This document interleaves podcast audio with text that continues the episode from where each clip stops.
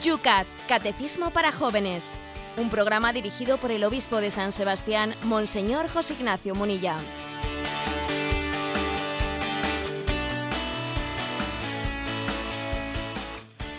Buenos días, querida familia del Yucat. Comenzamos un día más este espacio de radio que de lunes a viernes te acompaña en sintonía de Radio María el espacio en el cual queremos acompañarte con buen humor, con formación y también desgranando día a día, con la ayuda del obispo de San Sebastián, esos puntos del catecismo para los jóvenes, el Yucat. Empezamos además en un día muy, muy especial.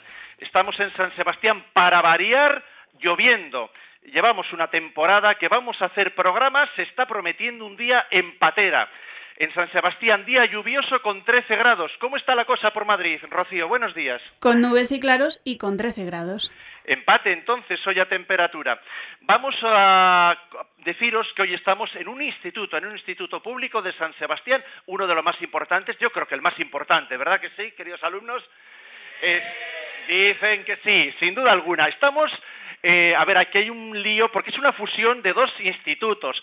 Entonces, estamos en el Peña, le dicen, Peña Florida, Usandizaga, bueno, menuda peña que tenemos hoy delante de nosotros. Muchísimos alumnos, que está claro que esto son la suma de varias de las clases, porque me parece que con los líos que tenemos ahora, José, con los nuevos planes, no sé si la nueva ley permite tantos alumnos en un aula. Buenos días. No creo, no creo. Yo creo que en este caso estamos haciendo una excepción ¿eh? y nos alegramos mucho de tener este auditorio tan joven en el día de hoy.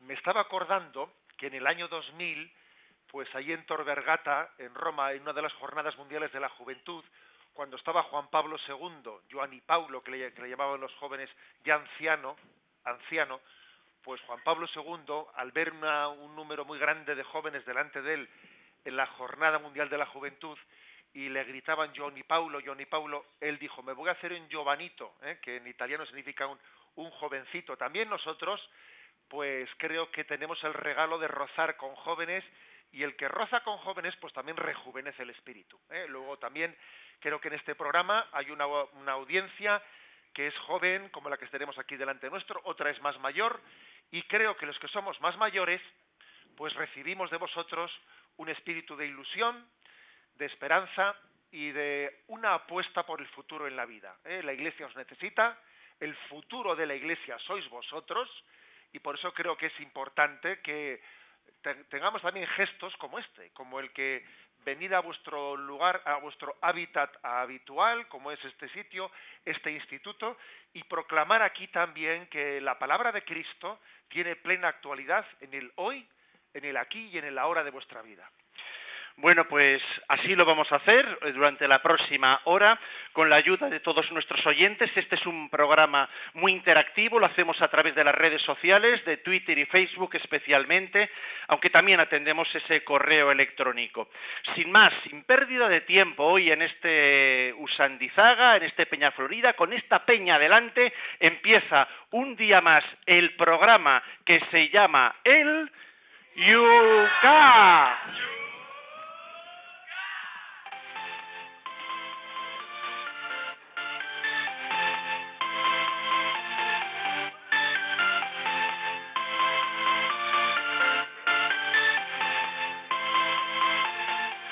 Como todos los días, este programa comienza mirando a la jornada de ayer. Las preguntas que durante el día se bajaron los oyentes que no pueden escuchar el programa en directo. Esta es una de las facilidades que damos también para los que a estas horas están ya en clase, como todos los que hoy tenemos aquí delante nuestro en este aula.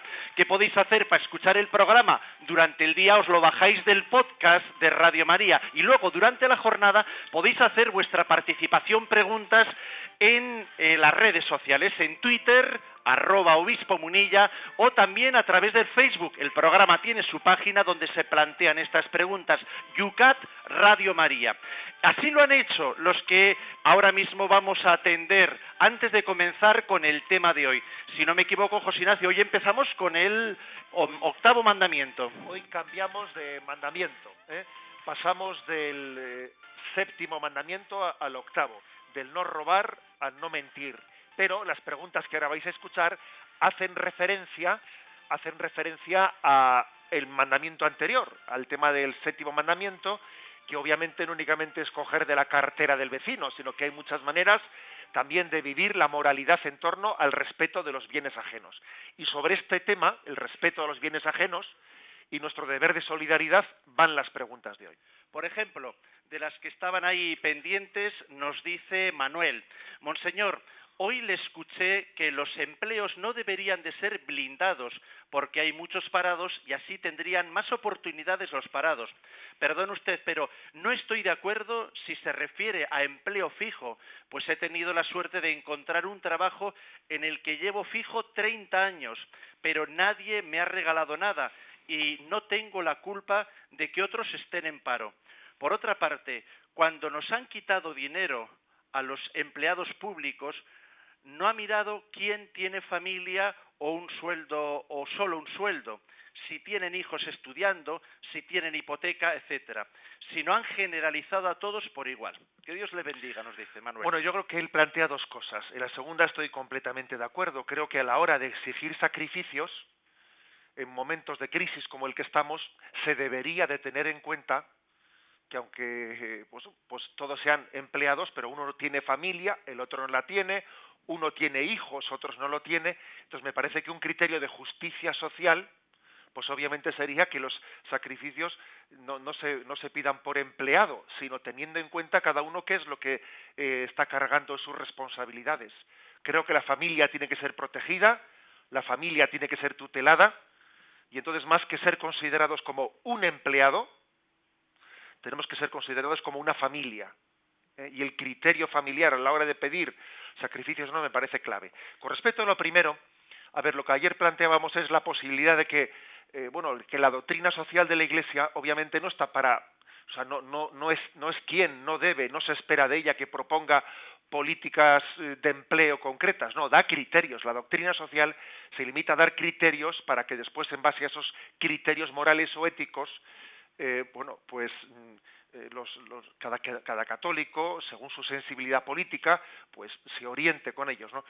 Y yo dije una cosa, ¿no? Que puede ocurrir que, que se, se, pueda entender como algo conveniente el que, el que pueda haber en tiempos de crisis como el actual una reforma laboral, una reforma laboral en la que pues una persona para poder que para incentivar el empleo, para incentivar que pues un empresario tenga más facilidad para coger, eh, para coger nuevos puestos de trabajo, pues pueda tener unas condiciones laborales en las que no esté tan blindado no esté tan blindado el puesto de trabajo, porque de esa manera, si él tiene más libertad de que cuando no lo necesita pueda despedirlo, tendrá más facilidad de coger puestos, puestos de trabajo nuevos.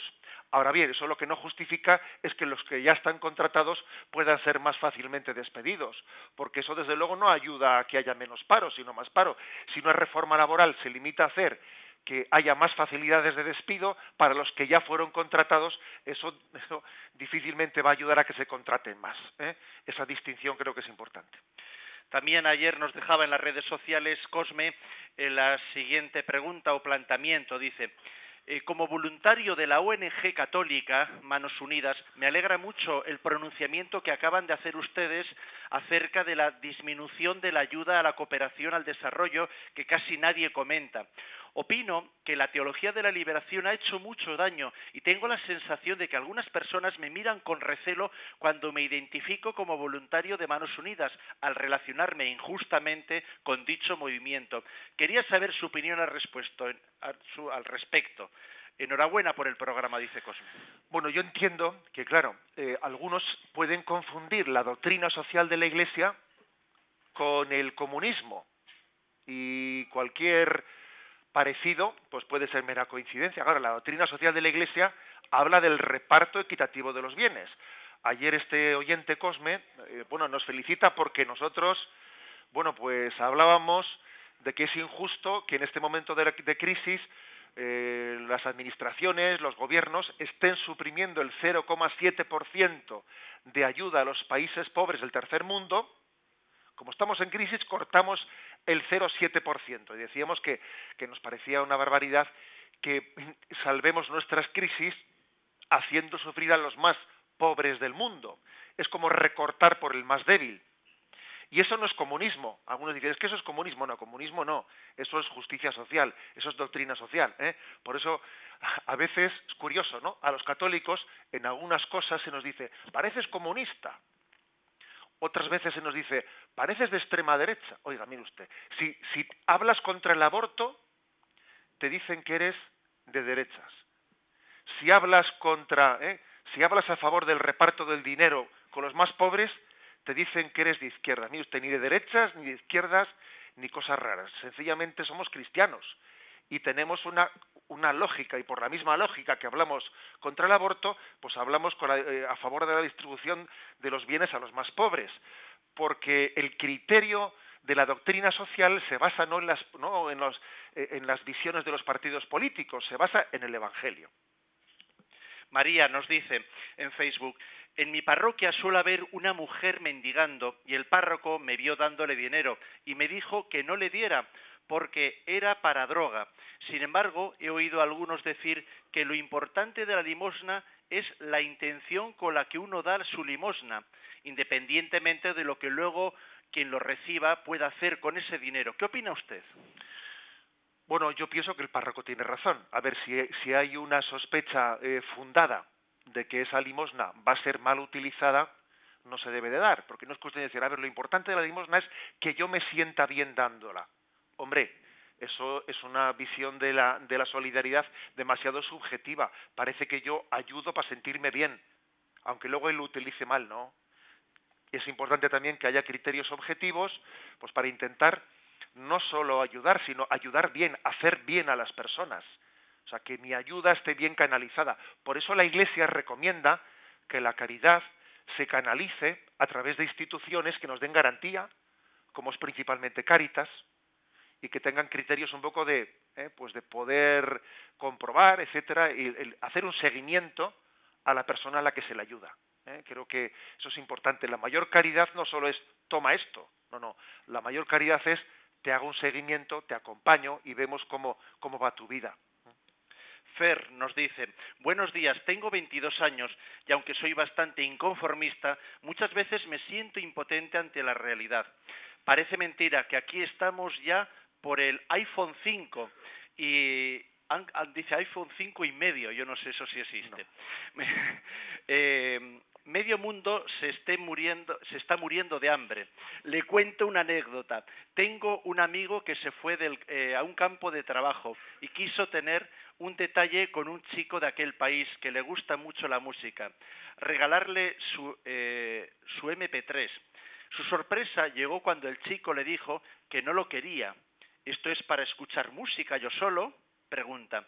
Son muchas, eh, muchas gracias, pero no me interesa. ¿Para qué quiero algo que no puedo compartir con mis compañeros? ¿Qué podemos hacer, don José Ignacio? Nos dice. Muchas gracias. Bueno, vamos a ver. Yo ya sé que aquí alguno ha dicho, hombre, iPhone 5, si yo todavía estoy en el... Bueno, bien, pero bueno, obviamente eh, nos está hablando de que la tecnología eh, pues está investigando ya por delante de lo que está saliendo, ¿no?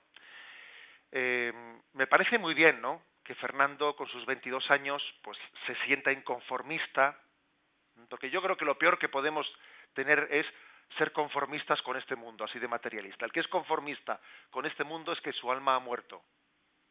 Entendedme la expresión. ¿eh? Sus ideales han muerto si uno es conformista en esta situación.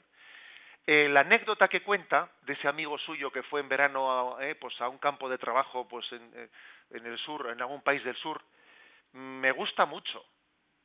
No sé si os habéis quedado con ella. ¿eh? Dice que bueno, que su amigo dijo, voy a regalarle a este un, un MP3 para que escuche música y se ponga el pinganillo. ¿eh? Y dice que aquel, no sé si es de África o donde fuere, no, no lo concreta, ¿no? Y que el joven le dijo, ¿y esto para qué es? Pues mira, te lo metes en el oído y escuchas música. Y dice, ¿pero qué música? Yo solo. Para escucharlo yo solo no quiero, quédatelo tú. ¿eh? Esa mentalidad, esa mentalidad de esa persona que le dijo, ¿yo para qué quiero escuchar esto yo solo con un pinganillo en el oído? es una mentalidad que nos, nos enseña mucho. ¿eh? Muchas veces ocurre, eso lo dicen los misioneros, que tú vas allí, en teoría vas tú a dar, pero en realidad estás recibiendo. Aprendes más de lo que enseñas. Porque cuando, cuando esa persona le dijo a este joven, yo no quiero un MP3 para escucharlo yo solo. Si no sirve para escucharlo todos, todos juntos, no me sirve, quédatelo. Es una mentalidad comunitaria que nosotros hemos perdido mucho, porque nosotros estamos acostumbrados a yo, yo, yo, yo, yo, ¿eh? lo mío, lo mío, me pongo yo delante ¿eh? de mi pantallita y ahí me aíslo como en una burbuja. ¿eh? Y entonces, sin embargo, en esa, en esa otra mentalidad, pues uno dice, hombre, para mí disfrutar de la vida es, mm, es decir, la, la verdadera felicidad es la que se comparte. Una felicidad aislada no es felicidad. Eso es una gran lección la de ese joven que le dijo, pero ¿para qué quería este aparato? Para escucharlo yo solo. La felicidad, si no se comparte, no es felicidad.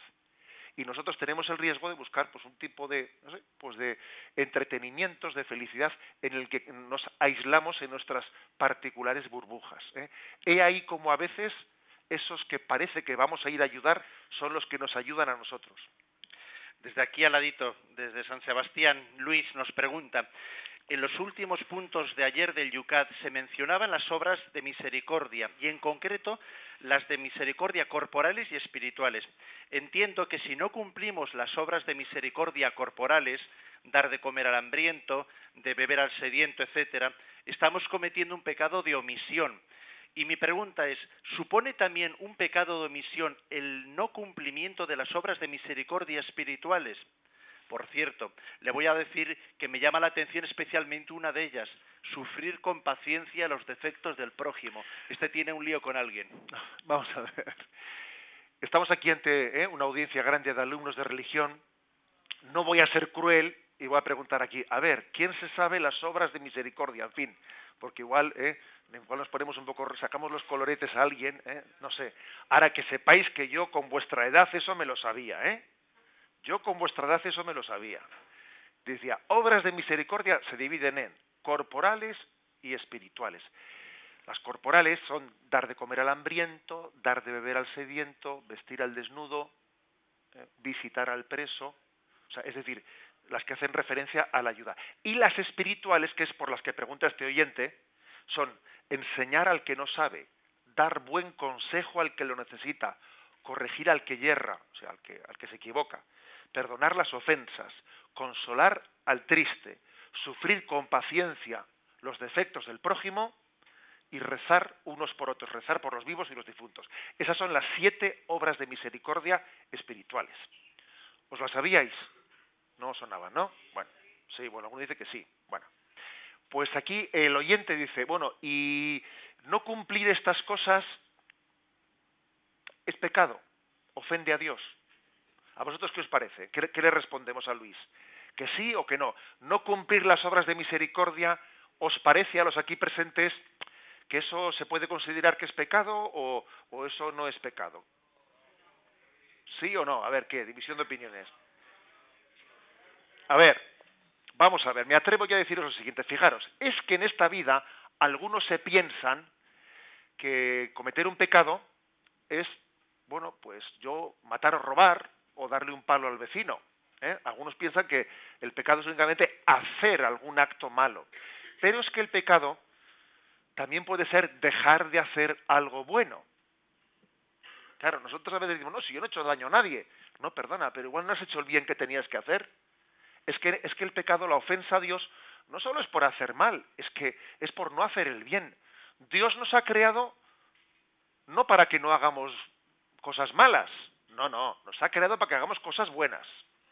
¿eh? Por lo tanto, tener un ideal moral en el que yo, bueno, pues como yo no ni mato ni robo, yo soy una buena persona, hombre, perdona, ni mato ni robo. Tú estás llamado a amar, estás llamado a servir, estás llamado a consolar al triste, estás llamado a dar un consejo al que lo necesita. Por ejemplo, por ejemplo, yo veo que un compañero aquí entre vosotros, imagínate, tiene problemas y veo que se está metiendo en ambientes de drogas malos, mal rollo y yo lo comento con el de al lado, con el otro. Es motivo de comidilla. Pero a él nadie se atreve a decirle nada y a corregirle y decirle, oye Juan, no vas por mal camino, no te estás equivocando. ¿A vosotros nos parece que es una falta de amor y por lo tanto un pecado el que nos limitemos a criticar al que va por mal camino y no tengamos la valentía de decirle, oye, eh, te estás equivocando. Eso, por ejemplo, es una de las obras de misericordia, corregir al que yerra, corregir al que mete la pata. Y esta otra también, que a este oyente, a este Luis, le ha llamado la atención, sufrir con paciencia los defectos del prójimo, porque la gente suele tener defectos. El que está sentado al lado tuyo tiene defectos. Aquí la gente se mira. ¿eh? Vamos a ver. Sí, claro que tiene defectos. Lo que pasa es que los defectos son como los faros del coche, que únicamente te molestan los del coche que viene de frente y los tuyos no los ves. Eso suele ser así, ¿sabes? Los defectos suelen ser como los faros del coche. Tú los tuyos no los ves, pero los, de, los que vienen de delante te molestan un montón. Por eso es importante tener paciencia unos con otros, porque conmigo lo tienen. Sufrir con paciencia los defectos del prójimo. Y cuando haya que corregir a alguien, se le corrige a solas y, y, con valentía, no criticándole por detrás. Estas son las obras de misericordia y por lo tanto a Luis ¿eh? hay que decirle, hay que responderle, sí, es un pecado de omisión no hacer el bien que nos piden que hagamos las obras de misericordia.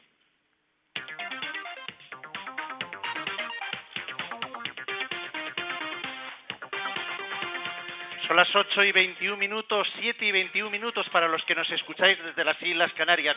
Estamos en Radio María, en directo desde el Instituto Peña Florida Usandizaga de San Sebastián. Vamos con las preguntas para el día de hoy. La 452 del Yucat toca para arrancar el programa y dice así. ¿Qué nos exige el octavo mandamiento? Pasamos de mandamiento.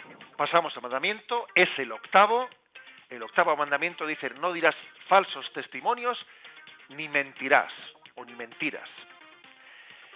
¿Qué nos exige el octavo mandamiento? Pues dice, el octavo mandamiento nos enseña a no mentir. Mentir significa hablar u obrar consciente y voluntariamente contra la verdad. Quien miente se engaña a sí mismo y conduce al error a otros que tienen derecho a no ser engañados. Toda mentira atenta contra la justicia y la caridad. La mentira es una forma de violencia. Introduce el germen de la división en una comunidad y socava la confianza sobre la que se funda toda comunidad humana. Esto es lo que dice el Yucat. ¿eh? Vamos ahora a comentarlo un poco. Vamos a ver. Eh, dice, mentir significa hablar u obrar consciente y voluntariamente. Cuando alguien se equivoca y dice una cosa que no es verdad, está mintiendo. ¿Qué os parece? No, porque no es lo mismo mentir que equivocarse. No es lo mismo, ¿eh? No es lo mismo mentir que equivocarse. A ver, la mentira supone una conciencia y una voluntariedad, ¿eh? una, una, voluntad de engaño. Por lo tanto, ¿eh? no es lo mismo mentir que, que equivocarse que estar equivocado, no es lo mismo. Ese, ese matiz creo que, lo, creo que lo entendéis. ¿Por qué es mala la mentira? Aquí pone varias, varias razones. Dice, en primer lugar, en primer lugar dice, porque socava la confianza. Eso creo que lo entendemos. Yo, ¿eh? cuando era un chavalito, pues no, pues a mí me contaban el cuento ese del pastor de que viene el lobo, que viene el lobo, ¿eh? que era el pastor ese que estaba venga que mentir y venga que mentir y claro, ya nadie le creía y luego ya el día que vino el vino el lobo de verdad, pues ya claro, es que ya nadie le hizo caso. La mentira socava la confianza. Por eso fijaros una cosa, eh, un, lo digo a vosotros porque porque sé que tenéis pues una eh, pues una vida ahora a vuestra edad, siendo jóvenes adolescentes, pues hombre, tenéis una relación con la familia muy importante. La, la mentira a los padres es especialmente grave. ¿Por qué? Porque, claro, estás, minando, estás minando, estás dinamitando la confianza con las personas que son más importantes para ti en esta vida. Es así. ¿eh? O sea, daros cuenta de que la mentira a nuestros padres eh, está haciendo que tú pierdas la confianza en las personas más importantes en tu vida. En tu vida. Y es curioso que a veces este mundo tan loco en el que vivimos lleva a que uno cuente su vida privada en la calle a cualquiera, igual incluso en las redes sociales estoy aquí contando todas mis intimidades, y a mis padres les oculto mi vida. Eh, que es de locos, ¿eh? Ojo, que es de locos, que igual yo, no sé, en mi, en mi, en mi familia no cuento mi vida, o si cuento, digo muchas mentiras, y luego me, me, cruzo con uno en la calle que igual dentro de unos meses ya no es nada para mí, y allí le estoy abriendo mi corazón. Fijaros qué contradicción es esa. Ojo con eso. ¿eh? Creo que con quien más sincero hay que ser es con aquel que, en mi vida tiene más peso que son mis padres. Con esto no estoy diciendo que, que la calle haya que mentir, ¿eh? No estoy diciendo eso. Porque es que ser sincero no se puede ser, mm, pues bueno, por capítulos. En casa, sincero. En el colegio, no. No, es decir, no. La sinceridad tiene que ser íntegra. Y no podemos ser personas que se ponen caretas dependiendo de en qué lugares están. Tenemos que ser auténticos. Y una persona auténtica, pues es la que soy lo que soy, y por lo tanto soy transparente y se me ve venir, no tengo doblez. ¿eh? Si me permitís una cosa, yo creo que suele haber mentiras por dos motivos. Por lo menos es mi experiencia como sacerdote confesor. A vuestra edad, suele haber dos tipos de mentiras. Una es por fardar y otra es por miedo. La primera es la típica mentira que, bueno, porque yo no sé qué, pues, pues claro, y tú te sientes un poco, están fardando todos de que yo que sé, que han ido de, vacaciones a, sitios, no sé y, tú dices, pues yo me he ido al pueblo, ¿no? Entonces hay gente que se acompleja, que se acompleja y va y dice, no, pues yo me fui de vacaciones a no sé qué, Canarias. Existen mentiras que son por vanidad, por complejo, por vanidad, por fardar, por no aceptarnos a nosotros mismos como somos porque parece que nos avergonzamos de nosotros mismos. Y hay otro tipo de mentiras que son por cobardía. Es que si digo la verdad me va a caer la bronca. Entonces, para escaparme de la bronca, cojo y digo una mentira. La mentira se te presenta como un atajo para salir del apuro, pero la fastidias. Porque lo que parecía un atajo termina por complicarlo todo. Suele ser generalmente los dos tipos de, de mentiras. ¿eh? Mentiras por vanidad, por fardar o mentiras por cobardía. Y nosotros tenemos que ser amigos de la verdad por una razón muy clara, por justicia y por caridad. Aquí dice por justicia y por caridad. Dios es la verdad. Jesucristo se nos presentó como camino, verdad y vida. Y nosotros que somos testigos de Jesús tenemos que ser veraces. Ser veraz es alguien pues que sencillamente, bueno, pues es que ni, pones en duda que lo que está diciendo sea la verdad. Es muy triste que cuando una persona habla, uno dice, estará mintiendo, estará tal, le he visto que ha puesto una cara que no se lo creía mucho, eso es muy triste, muy triste. Porque en el fondo es, es una, es al final no creer en ti mismo, no, no tener estima de ti mismo. Te autodevalúas cuando, cuando no eres transparente y no eres sincero. Bien, pues esto es lo que nos introduce, ¿eh? es lo que nos introduce el Yucat en este primer punto. Ahora vamos a hablar del siguiente.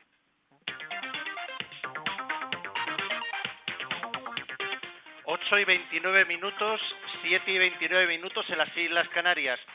Estamos en directo desde el Instituto Peña Florida Usandizaga de San Sebastián. Punto siguiente del Yucat. 453. ¿Qué tiene que ver con Dios nuestra relación con la verdad?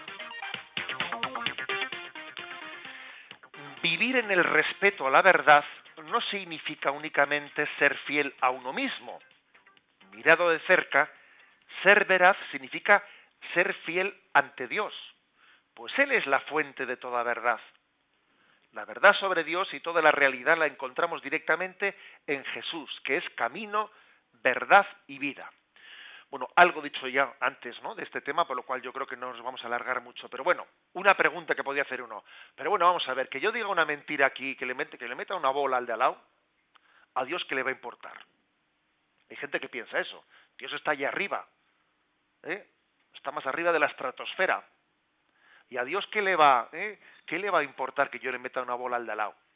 Esto ciertamente se podría decir no solo del octavo mandamiento, se podría decir, ¿y a Dios qué le importa lo que yo, eh, pues que yo le haya zurrado a este, o que yo fume un porro, o yo no sé qué? Pero bueno, claro, tenemos a veces un concepto de Dios absolutamente lejano, distante, un Dios que no es el Dios Padre, que se ha revelado ¿eh? en el Evangelio, un Dios que me ama, y si Dios me ama, oye, perdona, si Dios me ama, no puedes decir, ¿qué más le dará a él?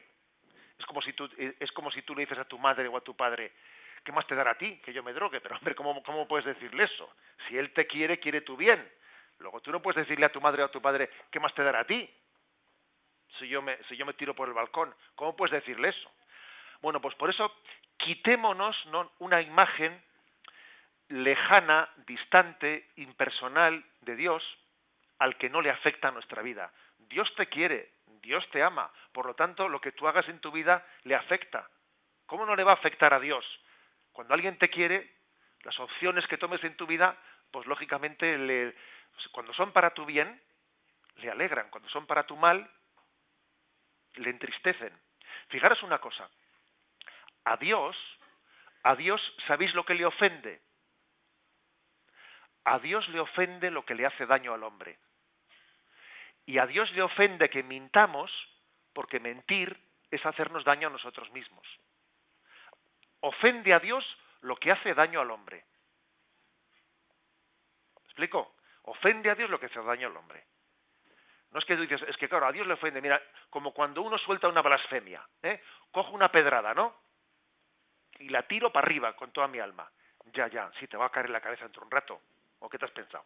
existe la ley de la gravedad, ¿sabes? O sea, esa pedrada que has tirado contra Dios, en realidad a quien te hace daño a ti. Y a Dios le ofende porque te hace daño a ti. A ver, esa piedra no va a llegar hasta Dios, ¿sabes? Pero ofende a Dios lo que hace daño al hombre. Y por eso, y por eso la mentira, la mentira, pues es un pecado contra, del octavo mandamiento porque desfigura la imagen y semejanza de Dios en nosotros. Nosotros somos imagen y semejanza de Dios. Y Dios es la verdad. Luego nosotros tenemos que ser veraces. Cuando uno miente, está desdibujando, está deformando la imagen de Dios que está impresa en él.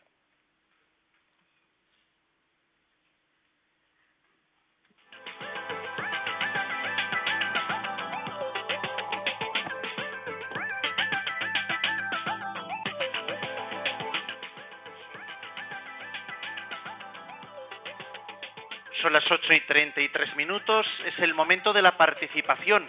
Siempre tenemos nuestro temazo musical al medio, a la mitad del programa y recordamos la manera de poder participar.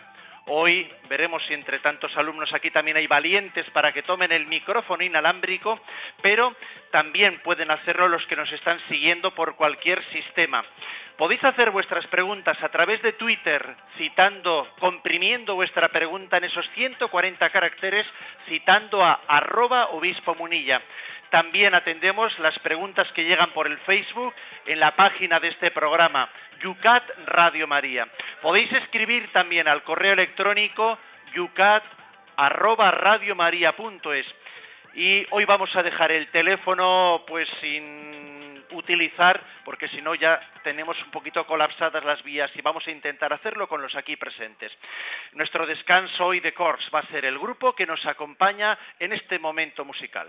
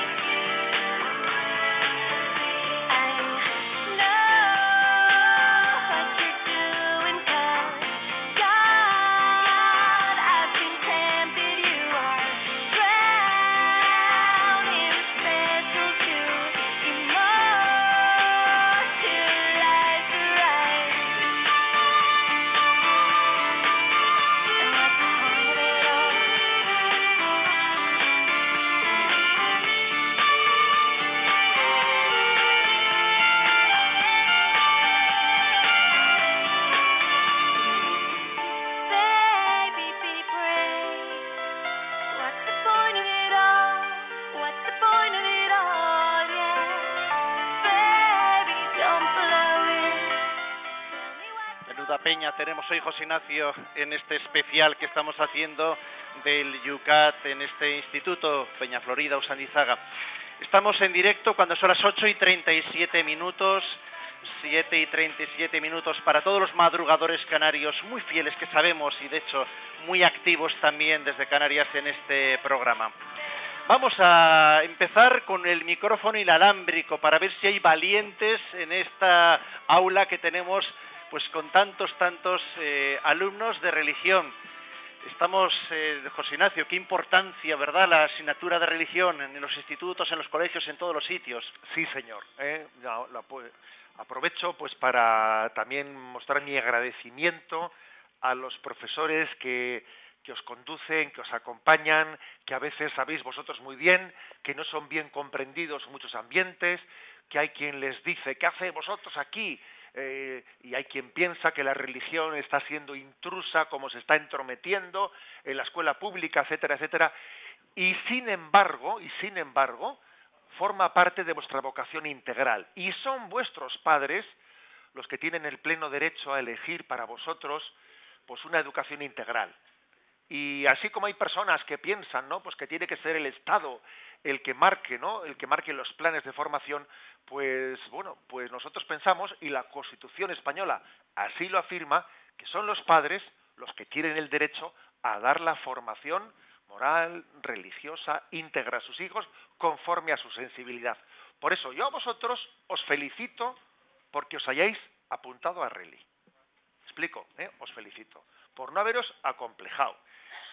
Y creo que mi consejo es que intentéis aprovechar a tope esta ocasión, porque creo que en esta, en esta asignatura es una gran oportunidad de, de no pasar por el pensamiento único, por el pensamiento único liberal que está en nuestro, en nuestro ambiente, no pasar por el pensamiento único, pensar en Cristo, que pensar en Cristo es un pensamiento auténticamente original, innovador y personal. Yo me atrevo a invitaros a todos los que estáis aquí, los que nos escucháis a través de la radio, buscar en YouTube, ¿eh? buscar en YouTube una asignatura apasionante. Tú pon una asignatura apasionante en YouTube y veréis qué vídeo más chulo han preparado en la conferencia episcopal precisamente sobre vosotros y esta asignatura. Vamos a ver quién tiene el micrófono inalámbrico, que se nos presente simplemente el nombre y la pregunta. Ya tenemos un valiente. El micrófono pegadito a la boca, nombre y pregunta. Muy pegado a la boca, ¿eh? eh ¿Qué pasa cuando le decir la verdad eres a alguien, a nuestros padres, etcétera? ¿No es mejor actuar mintiendo? Vamos a ver. Eh, te respondo. En la pregunta creo que la hemos entendido, ¿no? ¿Qué pasa que cuando tú, diciendo la verdad, haces daño a alguien? ¿Eh? Vamos a ver. Voy a decir dos niveles. Dos niveles. Vamos a hablar de otras personas y de nuestros padres. Eh, yo creo, yo creo desde luego que siendo, ¿eh? siendo un padre, aunque cuando tú me vas a decir algo me duela, incluso pueda sentir una decepción por decir, pero hijo mío, pero ¿cómo has hecho eso? Sin duda alguna, es mejor la verdad, aunque, aunque duela, que la mentira, ¿eh? la mentira complaciente. Yo te, yo te devolvería a ti la pregunta. Imagínate que tú eres padre. No falta tanto, ¿eh? no falta tanto. El tiempo corre que vuela. A ver, tú imagínate que eres padre y que tu hijo y que tu hijo tiene pues un marrón tiene un marrón y, eh, y dice es que si se lo digo si se lo digo a la Ita si lo digo a mi padre es que le, voy a pegar un susto de aquí te espero a ti te gustaría que tu hijo te lo dijese pues obviamente sí claro es que si no yo para qué soy padre ¿eh? o sea un padre a un, un padre está a por todas, ¿sabes? Está por todas, a las duras, a las maduras, etc. Otra cosa distinta si tu pregunta me la planteas, a ver, yo voy a decirle a un amigo una verdad. Le voy a dejar hecho polvo. Bueno, pues ten cuidado, como se lo dices, vamos a ver si igual tienes que ser prudente. es distinto cuando estamos hablando de otras personas que hay que decir la verdad, pero igual hay que decirla con delicadeza, con delicadeza. ¿eh? Y sin embargo a nuestros padres, claro que hay que hablarles con delicadeza, pero a nuestros padres yo creo que es totalmente falso el argumento de que por compasión a mis padres les voy a mentir. Mira, mira, eso de es una falsa compasión. ¿eh? La mejor respuesta es ¿qué te gustaría? Mira, trata a los demás como te gustaría que te tratasen a ti. Dile a tu padre las cosas con la sinceridad con las que te gustaría que un hijo te las dijese a ti. Esa es la mejor prueba, ¿sabes? Esa es la prueba del algodón. Continuamos. Eh, otra pregunta, vamos a ver. Adelante. Eh, hola, buenos días. Buenos días. Eh, bueno, que quería preguntar que sobre el tema que han hablado antes de, del tema de la, religión en, como asignatura, ¿no? Que, que qué les parecía que la nota media para, o sea, la, asignatura de religión, la nota cuente para la nota media de, de selectividad, ¿qué, ¿qué les parecía? Vamos a ver, yo esto es una opinión, como te puedes imaginar, en esto no se juega el magisterio de la Iglesia. ¿eh? Estamos hablando de cuestiones pues, que tienen un, un margen. Yo digo, vamos a ver, ¿la asignatura de gimnasia cuenta? Sí, bueno, pues la gimnasia está cuidando un aspecto concreto de nuestra vida que es el corporal. ¿Cuenta la de música? Bueno, pues la música también, ¿eh? el arte, el arte. Es decir, eh, el saber tiene distintas dimensiones, tiene distintas dimensiones. Entonces yo creo que así como eh, la, la gimnasia o el arte, etcétera, cuentan, o sea, son evaluables, me parece que el hecho de que la religión no lo sea en el fondo es no tener suficientemente en cuenta que existe una dimensión en la educación de la persona integral pues que bueno, pues que creo que también tiene que ser considerada. Como digo, no estamos hablando de un dogma de fe, pero creo que yo opino así.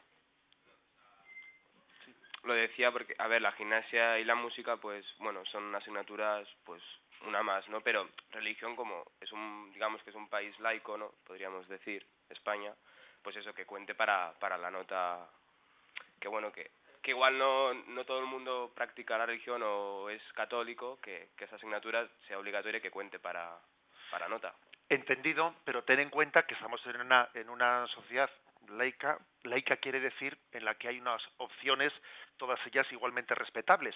Y no solo va a contar para nota eh, religión, sino también contará para nota la asignatura optativa que elija quien elija, con lo cual están en, en la misma, digamos, igualdad de, condiciones. El que elija religión le contará religión, el que elija ética o como sea la asignatura alternativa le contará esa para, media para nota. Es decir, creo que el hecho, el hecho de que sea una asignatura de oferta obligatoria pero de, de elección libre mm, no nos, no nos pone en situación de discriminación ante nadie por el hecho de que también a él le, le, le tocará como eh, asignatura evaluable la que él elija como alternativa. ¿eh? No sé si alguna preguntita más. Tenemos una más todavía. A ver. ¿Ves tú cómo se van animando? Es que vamos a decir aquí en público que habíamos dicho que el que preguntaba tenía, una, tenía un punto más para nota. No, no es broma, es broma. dos, dos, dos. A ver, hola. Eh, la pregunta es, ¿hasta qué punto nos obliga la verdad de la fe? ¿Hasta qué punto nos obliga la verdad de la fe? A ver si... ¿Y qué pasa con los no creyentes? Vale. Tu pregunta es potente, ¿eh? Vamos a ver. Mira, eh, la verdad uno tiene una obligación de adherirse ¿no? a la verdad de la fe en la medida en la que en su conciencia lo haya conocido. Puede ocurrir que alguien no tenga fe de una manera culpable, porque él, en su orgullo, en su materialismo, en su egoísmo, ha rechazado la fe, con lo cual está faltando. Pero puede ocurrir también que alguien no tenga fe de manera no culpable, pues porque no ha habido quien se lo haya explicado suficientemente, o quizás le han dado unas nociones muy muy, digamos, distorsionadoras y entonces igual puede no tener fe no culpablemente. ¿eh? Con lo cual, digamos, la fe nos obliga, como dices tú, en la medida que en tu conciencia la has conocido como verdad. ¿eh? Tenemos la obligación de seguir el dictado de nuestra conciencia, que es, pues, digamos, el... ¿eh? nosotros los creyentes decimos que el dictado de la conciencia es como la voz de Dios dentro de nosotros. ¿eh? El que no sea creyente, pues no hablará de la voz de Dios, pero sí hablará como de una instancia ¿eh? en la que el hombre para, pues para ser justo tiene que ser fiel al dictado de su conciencia.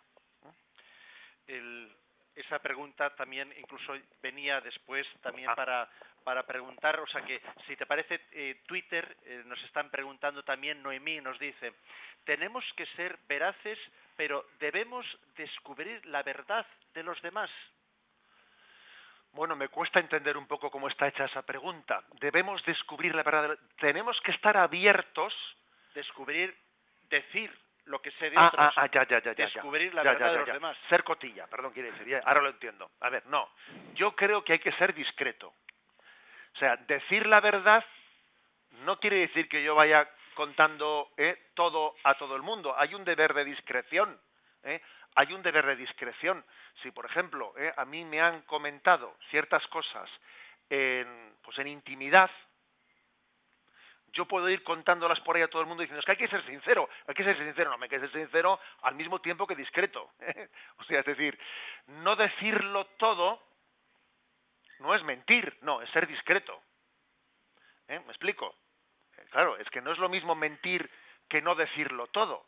Uno no tiene que decirlo todo. El sentido del pudor, el sentido de la discreción es muy importante, ¿eh? es muy importante. Y a veces decimos las, decimos las cosas que no deberíamos de haber dicho, aunque sean verdad, y las que decimos son mentiras, que es el colmo. ¿eh? O sea, que es que eso puede ocurrir.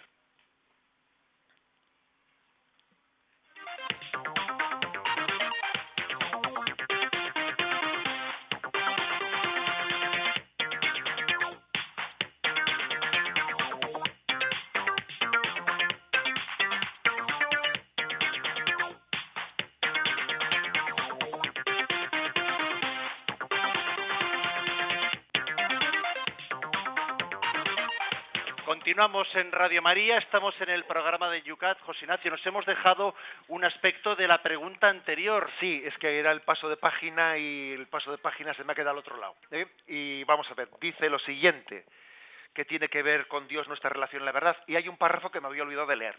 Dice, quien sigue realmente a Jesús es cada vez más veraz en su vida. Suprime toda mentira, falsedad, fingimiento y ambigüedad de sus actos y se hace transparente para la verdad. Creer quiere decir convertirse en testigos de la verdad. ¿Os acordáis cómo en el Evangelio Jesús, muchas veces Jesús, eh, Jesús les acusaba a los fariseos de algo? Una famosa palabra, ¿cuál era la acusación que les hacía? Hipócritas, les decía. O sea, Jesús acusó de hipocresía, ¿eh? en gran medida, a los fariseos o, a otras, ¿no? A, otros grupos. ¿Qué significa la palabra hipócrita? La palabra hipócrita, pues quiere decir tener una doble cara, tener doble cara, ¿eh? tener ante uno soy así, ante el otro soy asau. ¿eh? Los hipócritas, ¿qué son solo los fariseos? Eso no tiene que ver con nosotros. Perdón. Todos tenemos ese peligro. ¿eh? No hablemos de los fariseos. No, no. Ser hipócrita se suele notar mucho en el que a veces dependiendo delante de quién estemos, eh, pues somos como los camaleones. ¿eh? Como los camaleones que cogemos el color ¿eh? del lugar y allí nos... ¿eh? para ser guay en todos los sitios. Aquí soy guay diciendo esto, aquí soy guay diciendo lo otro. Existe el riesgo de, ¿eh? de, de, de por quedar bien, de por hacerme el simpático, de por ser enrollado, etcétera, ser hipócrita. Ese riesgo existe. Y Jesús nos enseña a ser auténticos, nos enseña a no avergonzarnos de, de nuestros criterios, de nuestros principios, de nuestra fe. La clave está, fijaros bien, en no avergonzarse, ¿eh? no avergonzarse del Señor. Y de paso ya, como tú habías hecho una pregunta que, que, casi te habías adelantado a la siguiente, damos por respondida la pregunta de hasta qué punto nos obliga la verdad de la fe, porque dice, todo cristiano debe dar testimonio de la verdad y con ello seguir a Jesús, que dijo ante Pilato, yo para esto he nacido y para esto he venido al mundo, para dar testimonio de la verdad. Esto puede suponer incluso que un cristiano entregue su vida por la verdad y por amor a Dios y a los hombres. esta forma suprema de defender la verdad se llama martirio. ¿Sabéis una cosa? Los mártires son los mayores testigos de la verdad, porque han estado dispuestos a que les quiten la vida antes de faltar a la verdad. Por ejemplo, el 13 de octubre, que está como quien dice a la vuelta de la hoja, a la vuelta de... ¿eh? Vamos, vamos a tener en España, en Tarragona, el 13 de octubre, la beatificación de 525 mártires, mártires de los tiempos de la guerra civil en España, mayoritariamente sacerdotes y religiosos que fueron muertos, fueron asesinados, pues por haber sido fieles a su fe, porque en aquel momento de persecución religiosa se les dijo, si, si blasfemas contra Dios, si te apartas de la fe, te respetamos la vida. Si sigues siendo creyente, aquí, te, aquí han acabado tus días. Y sabéis una cosa, no hubo ni un solo caso, que esto es un milagro, ¿eh? No se, no se conoce de un solo caso que alguien dijese, oye, para salvar el pellejo voy a decir que no creo en Dios y luego ya, y luego ya diré que creo. No se conoce de ni un solo caso. Y hubo, y hubo en aquel momento, en aquel momento de la historia de España, 12.000, ¿eh? 12.000 sacerdotes religiosos que fueron martirizados por dar testimonio de su fe. No se conoció un solo caso de apostasía, de que alguien apostatase, apostatase por salvar su pellejo, que hubiese sido un poco normal, ¿no? Explicable. Es impresionante que los mártires, cómo nos dan testimonio del amor a la verdad. Luego, invoquemos a los mártires, ¿no? Cuando tengamos tentaciones de mentir.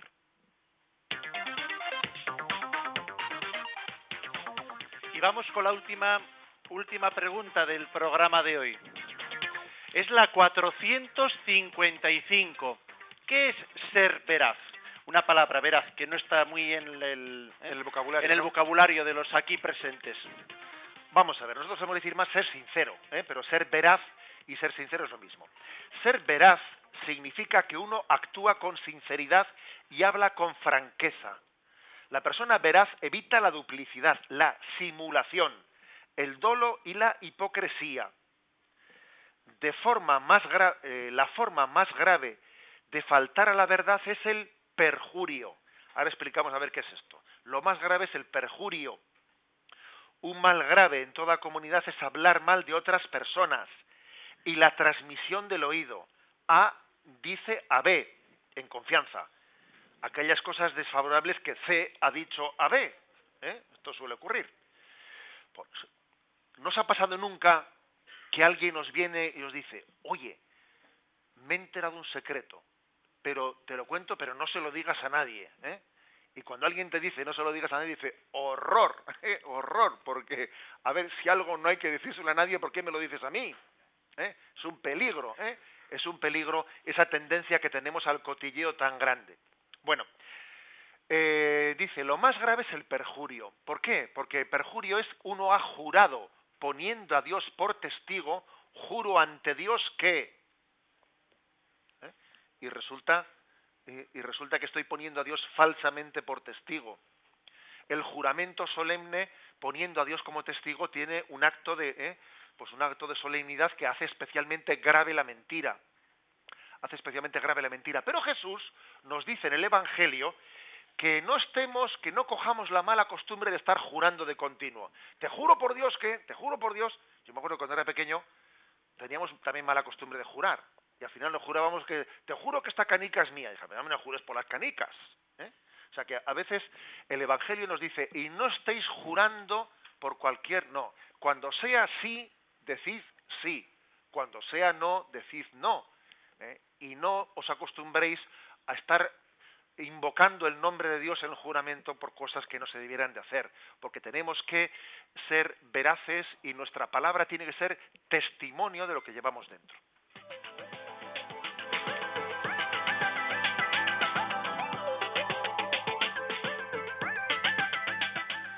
8 y 56 minutos, 7 y 56 minutos en las Islas Canarias, recta final para nuestro programa. Antes de despedirnos, José Ignacio, volvemos a las redes sociales. Tenemos aquí a Marian desde Sevilla, que nos está preguntando, ¿dónde poner el límite a la hora de decirle la verdad a alguien sobre su pecado o cómo está viviendo? Nos dice Marian.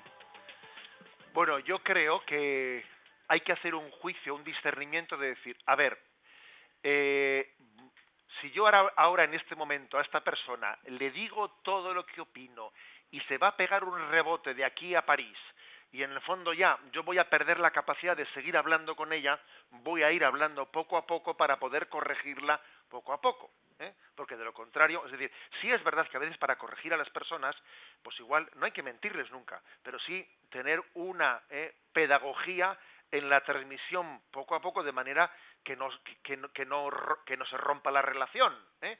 Luego también existe una prudencia en la comunicación para poder continuarla. Yo creo que este es el criterio de poder continuarla.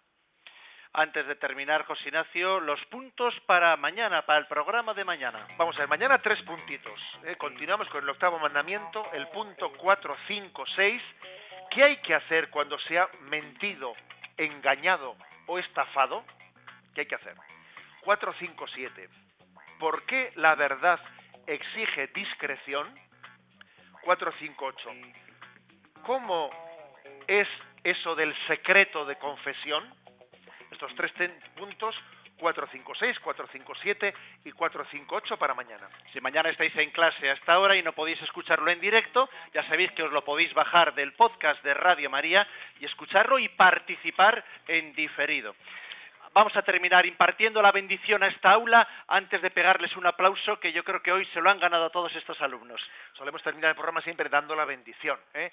Y me vais a permitir que esta bendición yo la dirija especialmente a vuestras familias, a vuestras familias, a vuestros hermanos, a vuestros padres, abuelos. ¿no? Eh, la bendición es un signo de la cercanía de Dios en vuestra vida. Es un signo de que la cruz de Cristo nos protege y nos acompaña la bendición de Dios Todopoderoso, Padre, Hijo y Espíritu Santo, descienda sobre vosotros. Amén. Un aplauso para todos vosotros. ¡Aupalpeña!